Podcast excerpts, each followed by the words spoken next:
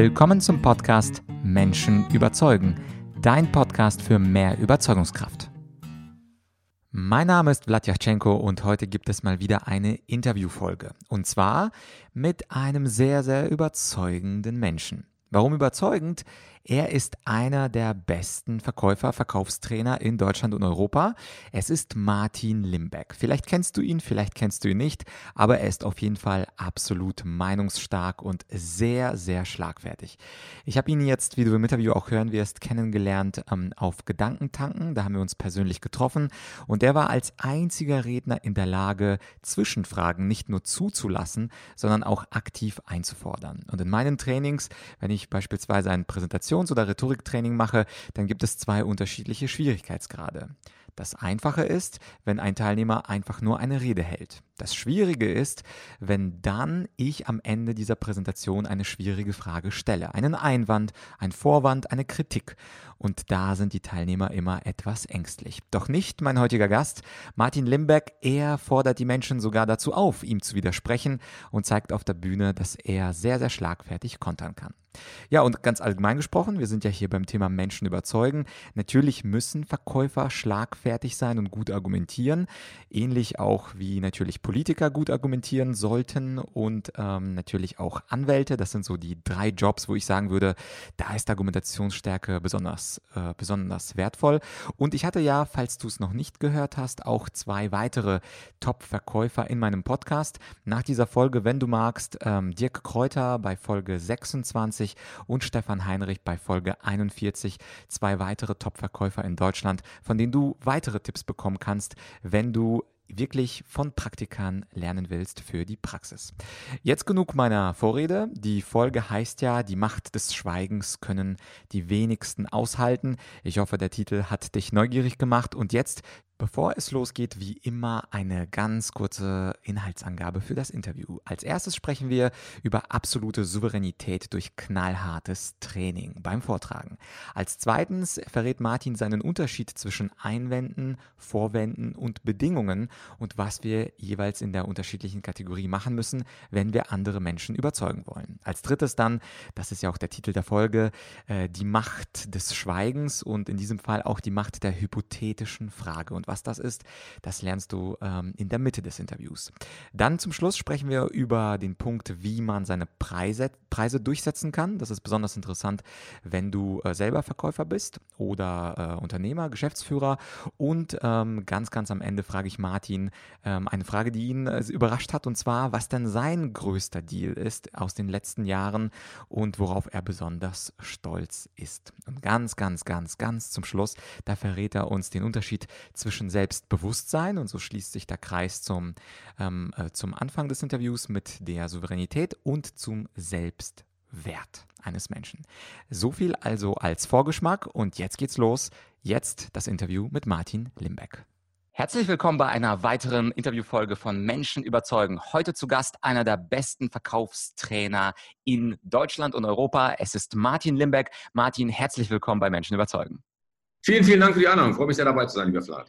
Danke. Wir haben uns ja das letzte Mal persönlich kennengelernt auf der Gedankentanken äh, Rednernacht in Köln und mich hat unglaublich beeindruckt, dass du der Einzige warst, der wirklich keine Angst hatte vor dem Publikum und die Leute aufgefordert hat, etwas zu sagen. Äh, warst du schon immer so mutig vor Publikum oder hat sich das mit der Zeit entwickelt? Hat sich mit der Zeit entwickelt. Ja, es gibt ja diesen schönen Satz von Heinz Rühmann, wie ich finde. Ja, äh, Lampenfieber ist der Respekt vom Publikum.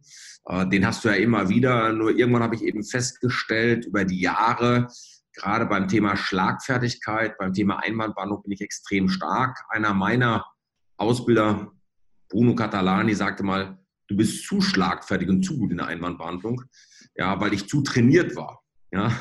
Und äh, dann äh, ist manchmal schon so, wenn der Kunde mir einen Einwand sagt, dass ich manchmal sage, Mensch, Herr Kunde, das ist wirklich so gut, äh, die Frage hat mir so noch keiner gestellt. Da brauche ich einen Moment für die Antwort, obwohl ich sie schon längst habe, um einfach ein bisschen Zeit zu gewinnen. Weil die Erfahrung ist ja die, ich mache den Job jetzt im 27. Jahr im Trainingsbereich und vorher äh, knapp zehn Jahre in der Kopiererbranche. Und äh, für mich immer wieder erstaunlich, in jeder Branche, in der ich trainiert habe, wir haben über 500 Kundenprojekte gemacht, äh, gibt es drei, vier Brancheneinwände, und der Rest der gleiche. Ne? Keine Zeit, kein Interesse, fester Partner, schicken wir es zu, wir machen eine Ausschreibung, wir haben eine Rahmenverhandlung, wir haben gerade erst abgeschlossen.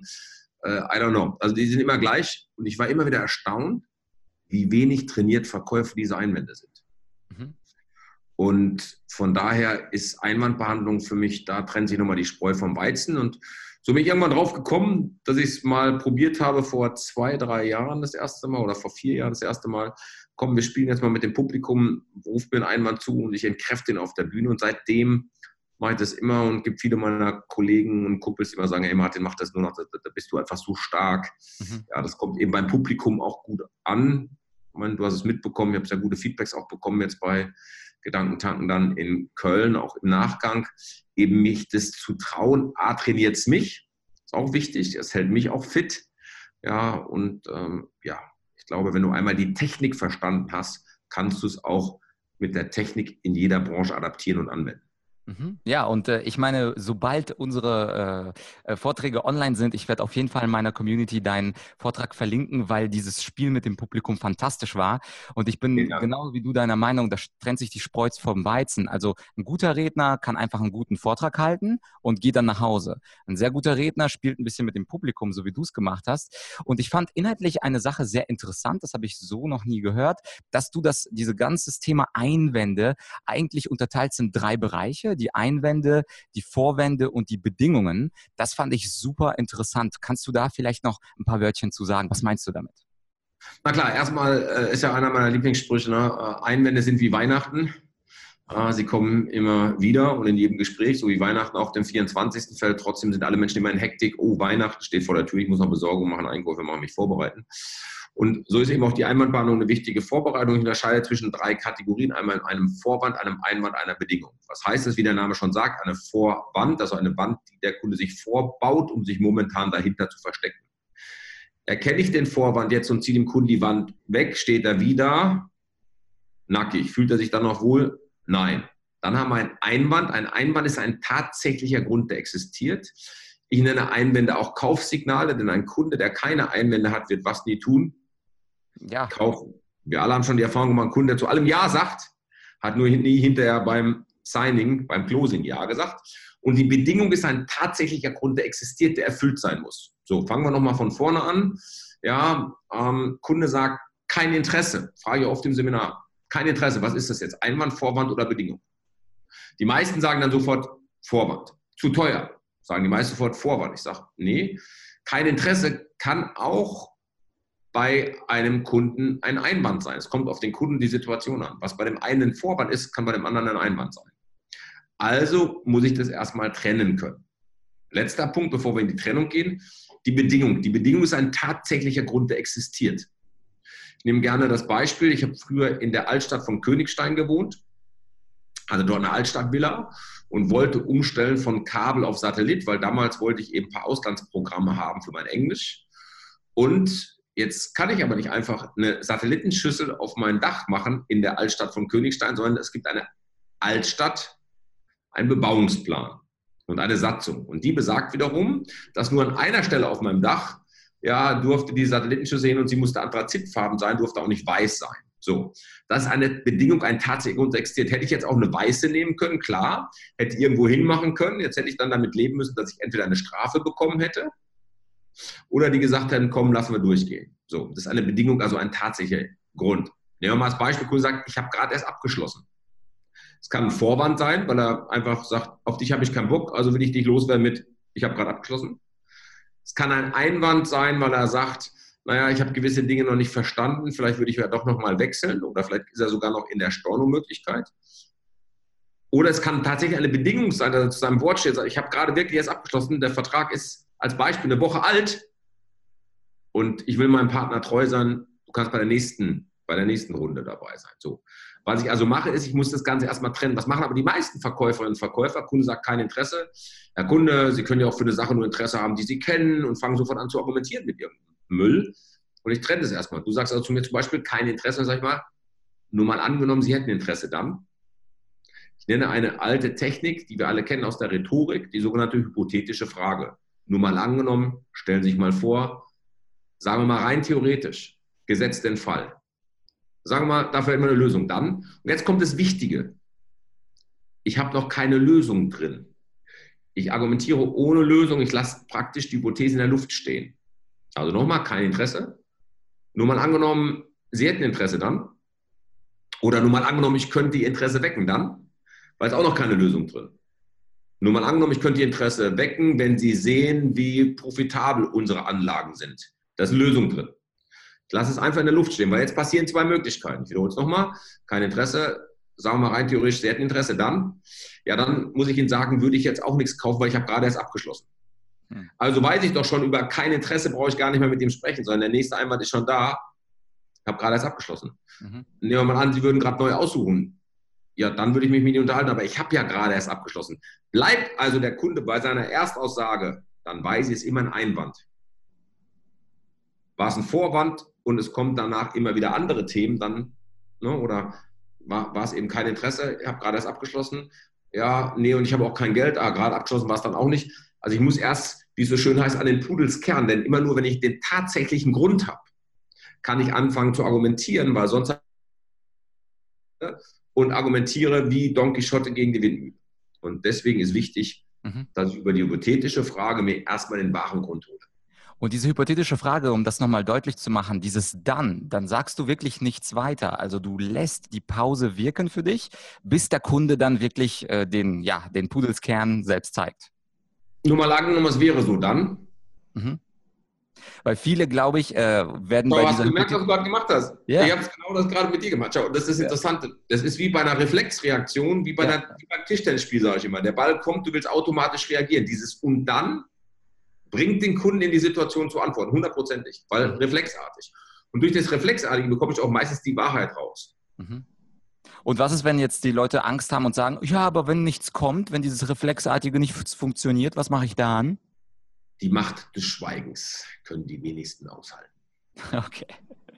Alles Nehmen wir mal wirklich an, jetzt mal rein theoretisch, da würde nichts kommen von 100 Mal sage ich dir 99 Mal kommt was. Nehmen wir mal den einen Fall jetzt, weil das ja auch ganz offen ist, kennst du bestimmt auch. Die meisten Teilnehmer konzentrieren sich ja im Seminar immer auf den einen Fall, der mhm. unter 1000 Fällen einmal vorkommt. Und ich sage, lass uns doch lieber über die 999 anderen Fälle reden, wo ihr alle was davon habt. Weißt du? ja. Und dann kann ich ja immer noch antworten. Herr Kunde, Sie sind gerade, ich sehe schon sprachlos, wahrscheinlich denken Sie gerade noch nach, wie kann ich Ihnen helfen? Dann steige ich dann mit einer guten Frage souverän ein. Okay. Der häufigste Fall, äh, egal ob, ob das ein Training ist, was ich gebe zum Thema Rhetorik, Argumentation, Verhandeln, irgendwann kommt es immer zu dieser Preisfrage.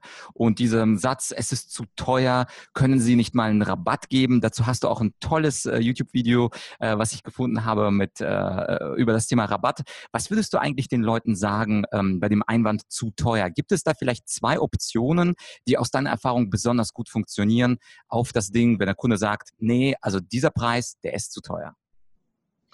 Natürlich, jetzt kommt es immer wieder darauf an, äh, wo bin ich unterwegs, in welcher Kulturkreis, welche Produkte, Dienstleistungen verkaufe ich. Äh, der Mensch ist ja so ein Schnäppchenjäger. Ne? Ja. Und wir haben ja gelernt, was passiert ist, äh, 10% auf alles außer Tiernahrung, was aus dem Unternehmen geworden ist.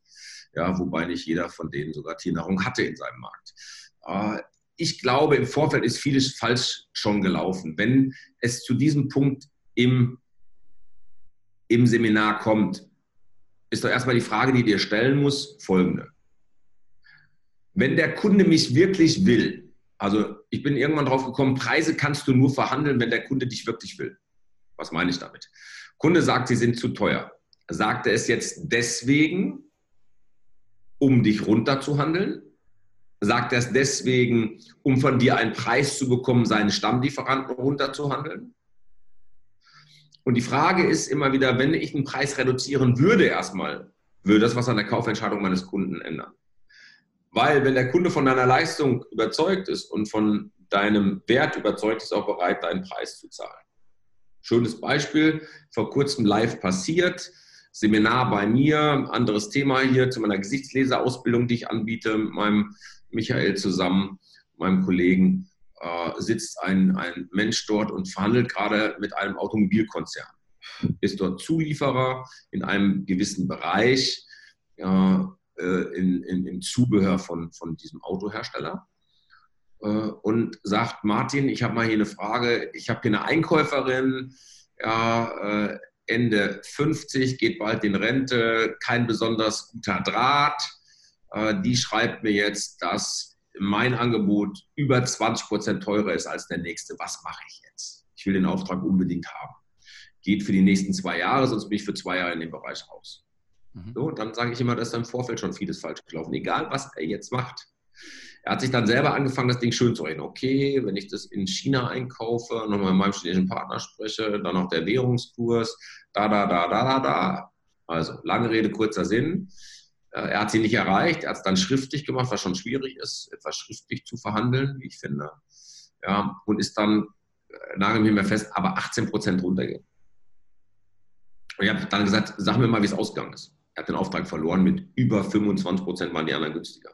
Eine ganz andere Qualität, äh, dann nicht aus China, sondern aus, aus Indien, äh, ganz andere Anforderungen. Schau, hier ging es gar nicht um ihn und hier ging es auch nicht um das Produkt, hier ging es nicht um die Qualität, hier ging es rein um den nackten Preis, da habe ich nichts zu verhandeln.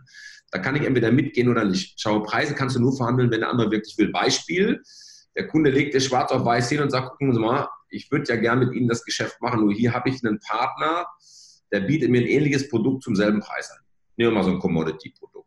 So, dann kann ich gucken, ob ich es über Serviceleistungen machen kann, über Garantieleistungen machen kann. Aber generell ging erstmal keine Leistung ohne Gegenleistung. Keine Leistung ohne Gegenleistung. Ein einseitiger Preisnachlass bedeutet immer, dass der Kunde später mehr haben will. Und deswegen immer die Frage, wenn ich den Preis nachlasse, ändert das etwas an der Kaufentscheidung meines Kunden? Wenn es nichts an der Kaufentscheidung meines Kunden ändert, dann wofür den Preisnachlass machen? So, eine Formulierungskette, die ich gerne mache, ist in meinem Buch auch drin, beim letzten Bestseller, Limbeck, Verkaufen, Preis, Stolz nenne ich die. Ja, weil es wird heute noch in jeder Menge Seminare trainiert, was okay ist. Meins ist es nur nicht, der Kunde sagt, sie sind zu teuer. Ja, im Verhältnis wozu? Was sagt der Kunde jetzt im Verhältnis zu anderen Angeboten? Ja, im Verhältnis zu welcher Leistung? Ja, die Leistung ist übergleich. Ein Rhetorikseminar ist ein Rhetorikseminar, sagt er. Sehen Sie es jetzt im Verhältnis dazu oder dazu? Dann haben wir einen Alternativsatz gebildet. Welcher dieser beiden Punkte ist jetzt für Sie kaufentscheidend? Und wollten den Kunden mit einer weiterführenden Frage weg vom Preis holen. Das war ja die Idee. So. Und ich sage, sei doch mal preisstolz. Der Kunde stimmt. Wir sind teuer und gut. Gut, weil. Der Kunde stimmt, wir haben für Sie ein hohes Preis-Leistungsverhältnis. Das hohe Leistungsverhältnis bietet Ihnen auch. Natürlich muss ich vorher jetzt eine gute Bedarfsanalyse gemacht haben, damit ich den Preis auch argumentieren kann. Der große Fehler, den Verkäufer immer noch machen, aus meiner Sicht ist, und ist immer noch, wir haben tausend Ausreden, weil wir so viel zu tun haben, doch das Herzstück ist immer noch die Bedarfsanalyse. Und wenn ich eine gute Bedarfsanalyse gemacht habe, dann kann ich jetzt auch das, was dem Kunden wichtig ist, an Kaufmotiven, an Argumentationsketten hinten dran setzen. Wenn der Kunde nur der Preis im Fokus steht, dann habe ich ja vorher schon alles falsch gemacht. Mhm. Ich glaube, dass der Preis nur ein Faktor von vielen ist. Ich will ihn nicht wegdiskutieren, um Gottes Willen. Ja, viele sagen mir auch seit Jahren immer, Herr Limbeck, ich tue immer so einen Schnaps einkalkulieren für den Kunden, der will ja noch seinen persönlichen Erfolg haben. Vielleicht weiß ich nicht. Vielleicht kriegt er auch seinen Erfolg damit, ja, dass du ihm genau das lieferst, was seinen Schmerz lindert. Weil wir haben immer noch zwei Grundmotivationen, Schmerz vermeiden, Lust empfinden. Ja, und wenn ich weiß, was dem Kunden sein größter Pain ist und wir ihm den lösen, warum soll er dann nicht bereit sein, auch deinen Preis oder den Wert, den du dafür haben möchtest, zu zahlen? Mhm. Und ich fand äh, ganz interessant, dass du gesagt hast, wenn es überhaupt zur Preisdiskussion kommt, ist der Fehler wahrscheinlich schon vorher passiert. Ich glaube, dieser Gedanke ist jetzt nicht allen klar, deswegen wollte ich ihn nochmal wiederholen, weil er so schön ist. Wenn der, die Preisdiskussion plötzlich da ist, dann habe ich mich nicht werthaltig genug verkauft. Absolut. Ich habe das als junger Trainer gelernt, lauäugig wie ich war. Ich habe mich ja mit 27 Jahren selbstständig gemacht. Und dann habe ich die ersten Termine gemacht und dann bin ich hingeflogen von Frankfurt damals nach München und dann der Kunde war total begeistert, ich würde es gerne mit Ihnen machen. Was haben Sie denn für ein Honorar? Dann habe ich mein Honorar genannt. Ach, hätten Sie das am Telefon gesagt, dann hätten wir Sie gar nicht eingeladen. Das geben wir gar nicht aus für einen Trainer. Und so habe ich meinem Team beigebracht und, und auch ich sage es heute noch, wenn der Kunde nicht nach einem Honorar fragt, wenn er mit mir telefoniert oder eine Anfrage hat, dann mache ich immer, bringe ich ihn dazu. Ich sage immer am Ende des Telefonats dann, Mensch, eins, Herr Jatschenko macht mich jetzt wirklich stolz. Sie sind wirklich jemand, der für Ihre Vertriebsmannschaft einen der besten Verkaufstrainer einkaufen will, denn Sie haben mich nicht einmal nach dem Preis gefragt. Das zeigt mir, für Sie ist Qualität wirklich wichtig. Hm. Was wir da spätestens jetzt machen. Ja, was ist denn der Preis? Gut, dass Sie fragen, meine Kunden verwöhnen mich. Und dann kommt mein Preisbaguette eingeschlossen, Konzeptentwicklung und so weiter und so fort. Mhm. So. Ja, super. Und dann passiert dann wieder eins. Schockstarre, der fällt tot um am Telefon. Ja, oder der sagt, oh, das ist aber ganz schön ordentlich. Oder der sagt, wir haben mit mehr gerechnet. Wir haben mit mehr gerechnet, erst viermal in meinem Leben passiert. ja, ansonsten, ähm, nur, nur dann sehe ich wirklich, dem, um was, um was geht es dem Kunden? Geht es ihm nur um einen Trainer oder geht es um das Produkt? Und ich sage immer, wenn der Preis so entscheidend wäre, wie viele Leute glauben, dann gibt es ja keine Markenartikler, dann gibt es ja keine Marktführer. Ja, und ich habe mal einen Artikel vor vielen Jahren schon in unserer Branche geschrieben, bis 5000 Euro kaufst du einen Rhetoriktrainer oder einen Verkaufstrainer oder ein Managementtraining. Ab da die Marke. Dann willst du genau die Person oder die Methodik haben. Ja, macht absolut, macht absolut Sinn. Äh, Martin, zum Schluss die Frage. Jetzt bist du ja jemand, der ja täglich verhandelt, verkauft, täglich äh, selber als Marke unterwegs ist. Mich würde interessieren, dieses Jahr 2019, wir sind, haben ja ungefähr Halbzeit. Kannst du über einen Deal erzählen, wo du besonders stolz drauf bist? Und das muss nicht unbedingt damit zu tun haben, dass der Umsatz besonders groß war, sondern vielleicht eher, dass du etwas gesagt oder gemacht hast, was du vielleicht bisher noch nicht gemacht gemacht hast, äh, was funktioniert hat. Und selbst wenn der Umsatz klein ist, wo du stolz auf dich bist, dass der Deal durchging. Muss auch, kann auch 2018 sein. Ja, es ist sogar Ende 2017 passiert. Ich glaube, ich habe dem Kunden gesagt, ich habe noch nie so oft bei jemandem gesessen, um Auftrag zu machen. Das muss man dazu sagen, es ist ein siebenstelliger Auftrag. Ja, äh, ich glaube, zwei, zweieinhalb Jahre haben wir verhandelt. Ich war, glaube ich, zwölfmal da. Mhm. Und es gab eine Situation bei einem Abendessen, wo der CEO des Unternehmens, äh, ist Marktführer, äh, sitzt mit der Leiterin äh, Personal und mir sagt der Limbeck, äh, da fühle ich mich über den Tisch gezogen. Und da bin ich echt einmal quer gegangen. Wissen Sie was? Wir können jetzt hier nach der Vorspeise abbrechen. Wenn Sie das Gefühl haben, dass ich Sie über den Tisch ziehen wollte, nur weil ich Ihnen, er wollte gerne eine offene Preiskalkulation haben und ich gebe niemandem eine Preiskalkulation. An dem Tag, wo ich meine Kalkulation zeigen muss, wie wir kalkulieren, höre ich auf, sage ich immer mit meinem Business. Warum? Ähm, weil ich das einfach nicht will. Wir haben ein Blended Learning Konzept, wir machen ja kaum noch Tagessätze, wir haben immer ein Gesamtpaket, da sind Leistungen drin, wenn er mich dem Kunden das wert oder nicht, das habe ich ihm auch gesagt. Da sagt er, ja, nur weil er es in seinem Job so kennt, weil die es machen müssen, wollte er mich auch dazu bringen. Und das Ding ist fast gekippt. Und ähm, dann hatte ich nochmal einen Termin mit dem Eigner, ja, den er dann mit eingeschaltet hat. Ja, und äh, habe ihm das auch so erzählt, der lachte dann. Und äh, ja, wir haben letztendlich den Deal abgeschlossen. Heute sind wir beim Du, der CEO und ich. Äh, und heute fragt er mich, wenn er schwere Entscheidungen trifft, auch mal um Rat. Äh, und wir machen viel mehr heute noch in dem Unternehmen wie damals geplant. Und ich glaube, wir sind mittlerweile da auch gesetzt und sind der Sparringspartner. Und er sagt mir auch in jedem Telefonat, wir sind das teuerste Training, was er je in seinen 30 Jahren eingekauft hat. Mhm. Da sage ich dann immer, weiß ich. Und mit was? Mit Recht. Wir sind ja auch das mhm. beste Training, was ich je eingekauft habe, weil die extrem viel Fortschritte schon, seitdem wir dabei sind, gemacht haben. Und dieser Wendepunkt, dass du es doch gekriegt hast, war das eine bestimmte Technik? War das einfach Sympathie? War das Glück? Oder war das etwas, was du dir überlegt hast mit ihm? Ich glaube, was er gemerkt hat an der Stelle, schau, äh, ich habe großen Respekt vor diesem Mann. Ich habe auch viel von ihm gelernt, also wie der seine Führungskräfte mit reinnimmt, wie äh, wertschätzend er mit Menschen umgeht. Also ein toller Mensch. Nur ich glaube, er hat gemerkt, mir ist es wurscht. Ich lasse den Deal auch platzen. Hm wenn er nicht ein gutes Gefühl hat, weil äh, schau, ich bin der Erfinder der erweiterten Wahrheit, wie viele wissen. Ja, äh, ich sage mal, na, du kannst die erweiterte Wahrheit im Verkaufen nutzen, aber nicht bei Zahlen, Daten, Fakten lügt deine Kunden nicht an, weil die Sonne bringt immer einen Tag, eine Lüge kommt immer raus, privat wie mhm. geschäftlich.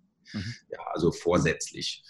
Und äh, ich glaube, irgendwann, wenn du musst für dich als Mensch irgendwann akzeptieren, ich glaube, das ist nochmal ein guter Punkt und passt zu dem Preis wenn ich einen Preis beim Kunden aufrufe, ist ganz wichtig. Ich glaube, das haben ganz viele Menschen nicht in meiner Wahrnehmung. Subjektiv bin ich diesen Preis wert? Also glaube ich, dass ich diesen Kurs auch wert bin? Dann kommt noch eine Preisdiskussion nicht, weil ich spiegel dann diesen, diesen Preis. Mhm. Und bei mir ist ja auch oft so, äh, bin sicherlich auch einer der teuersten Speaker und Trainer im Markt, zumindest das, was ich von meinen Kunden höre, das, was ich vom Markt weiß. Ja, und ich sage immer noch, ja, nur für den Mehrwert, den ich bringe. Ich bringe manchmal in anderthalb Stunden mehr wie andere in zwei Tagen durch die drei Ideen, die ich vielleicht schaffe, weil die Menschen in Bewegung bringen, wie du gesagt hast. Ne? Mhm. Ich traue mich mit den Menschen zu arbeiten. Ich springe von der Bühne, ich lasse mir Einwände zurufen. Also die sehen, ich bin einer von denen. Ich bin nicht abgehoben, sondern ich bin Verkäufer durch und durch. Und ich glaube, das spürt der Kunde dann auch. Und äh, ich glaube, das ist sowieso die größte Aufgabe, die wir als Trainer und Speaker, als Coaches haben. Wir haben es geht da gar nicht um deine Techniken, die du da hast. Äh, ob das schwarze Rhetorik bei dir ist oder weiße oder bei mir. Äh, äh früher, ich äh, bin ja bekannt geworden mit dem neuen Hard-Selling, dann nicht gekauft, hat er schon mal sicherlich mein durch, heute den Backpunkt, verkaufen, Punkt, ich stehe für verkaufen. Nur, wofür wir beide ja wirklich bezahlt werden, ist, wie schaffen wir Menschen in die Veränderung zu bringen, in der nächsten Verhandlung etwas anders zu machen, mit dem sie erfolgreich sind und das beizubehalten. Nicht, dass wir ihnen zehn Techniken geben, sondern wie schaffen wir Verhalten zu verändern. Ich glaube, das ist die große Aufgabe von uns Trainern, Speakern, Coaches, um Menschen die Kraft zu geben. Und das hat viel mit Selbstwert zu tun. Den hatte ich früher gar nicht. War zwar sehr selbstbewusst, das verstehen viele nicht. Du kannst selbstbewusst sein ohne Selbstwert. Mhm. Weil Selbstwert heißt, du stehst morgen vorm Spiegel, guckst dahin, wie Adam und Eva dich geschaffen haben und sagst dem im Spieglein im übertragenen Sinne, ich liebe dich und ich mag dich, ich nehme dich so an, ob mit den drei Kilo zu viel, ob mit den drei Falten, ob jetzt mit dem Pickel oder name it. Und ich glaube, wenn du diesen Selbstwert hast, verhandelst du auch aus einem ganz anderen Aspekt heraus. Mhm, ja, und da, da kommt ja wieder dein Begriff Preisstolz. Den habe ich vorher noch nie gehört. Ich finde den super. Das ist etwas, was ich auf jeden Fall mitnehme. Ja, Martin, ähm, ich werde auf jeden Fall deine Website verlinken und natürlich deinen tollen Podcast äh, Leaders Café, den ich mir äh, mit Genuss angehört habe. Und äh, gibt es noch etwas, vielleicht ein Buch von dir, was wir verlinken würden? Wäre das deinen Limbeck.verkaufen-Punkt, was du zum Einstieg empfiehlst? Oder was, wenn man dich nicht kennt, aber sagt, ich will ein Buch? Ah, das ist schwierig. Ne? Ich habe unterschiedliche Bücher geschrieben. Also nicht gekauft hat er schon mein Einstellungsbuch 100.000 Mal verkauft. Ich glaube, es gibt niemanden im Sales-Bereich in Deutschland, der mehr Bücher verkauft hat, wie ich mit einem Titel. Mhm. Äh, und Lipback.verkaufen. Verkaufen. Es hat alles drin. 1,7 Kilo, 650 Seiten heißt das Standardwerk im Vertrieb. Da steht alles drin zum Thema Verkauf. Mit Einstellung auch. Also mhm. von daher verlinkt beide. Okay, ich werde beide verlinken und dann können die Leute entscheiden, wie viel und was sie lesen wollen. Martin, äh, ganz herzlichen Dank für das Interview. Es war super, genauso wie erwartet. Und wir sehen uns dann bei einem anderen Redner-Event. Bye. Sehr gerne, mein Lieber. Viel Spaß, vielen Dank, dass ich dabei sein durfte. Ja, das war also das Interview und jetzt weißt du, warum die Macht des Schweigens nur die wenigsten aushalten können. Wir haben diesen automatischen Reflex. Also wenn du gefragt wirst, nur mal angenommen, wir könnten XY tun, dann und dann zwingt uns das Reflexartige zu antworten. Und das kannst du natürlich nicht nur anwenden, wenn du Verkäufer bist, sondern auch im Alltag, wenn du Menschen einfach nur überzeugen möchtest. Du sagst also nur mal angenommen, wir würden nicht für eine Woche, sondern für zwei Wochen auf Malle fliegen. Dann und dann reagiert der andere 100%. Das heißt, du kannst diese hypothetische Frage gerne auch im privaten Umfeld oder auch in ganz anderen Jobs nennen und dieses dann und dann machst du ein fragendes Gesicht und in 99 von 100 Fällen wird der andere schon antworten. Was ich auch sehr interessant fand, wo Martin gesagt hat, argumentieren können wir erst dann, wenn wir den echten Einwand kennen, so dass wir nicht gegen irgendwelche Windmühlen argumentieren. Und das ist aus meiner Sicht absolut korrekt. Wenn wir Menschen überzeugen wollen, geht es nicht darum, einfach unsere besten Gründe zu nennen, sondern wir müssen natürlich auch wissen, was denkt der andere, was spricht bei ihm gegen meinen Punkt, gegen mein Projekt, gegen meinen Vorschlag. Und erst daraufhin sollte ich punktgenau argumentieren. Insofern Insofern ein sehr wichtiger Satz, argumentiere erst, wenn du den echten Einwand deines Gesprächspartners kennst. Die Links zu den Büchern von Martin, die findest du wie immer auf argumentorik.com slash podcast und dann einfach äh, googeln nach oder suchen nach Limbeck auf der Seite. Und zum Schluss habe ich einen ganz besonderen Tipp für dich. Höchstwahrscheinlich bist du ja nicht Verkäufer, das sind ja die wenigsten von uns. Doch wenn du nicht Verkäufer bist, ist das Thema Verhandeln sehr, sehr nah dran am Thema Verkaufen. Denn im Alltag musst du selten Produkte verkaufen, sondern du musst mit Mitarbeitern, mit einem Chef verhandeln und versuchen, zu einem gemeinsamen Ergebnis zu bringen idealerweise natürlich mit Win-Win-Situationen. Und dazu habe ich, genau dazu habe ich einen Online-Kurs und zwar den Online-Kurs Erfolgreich verhandeln.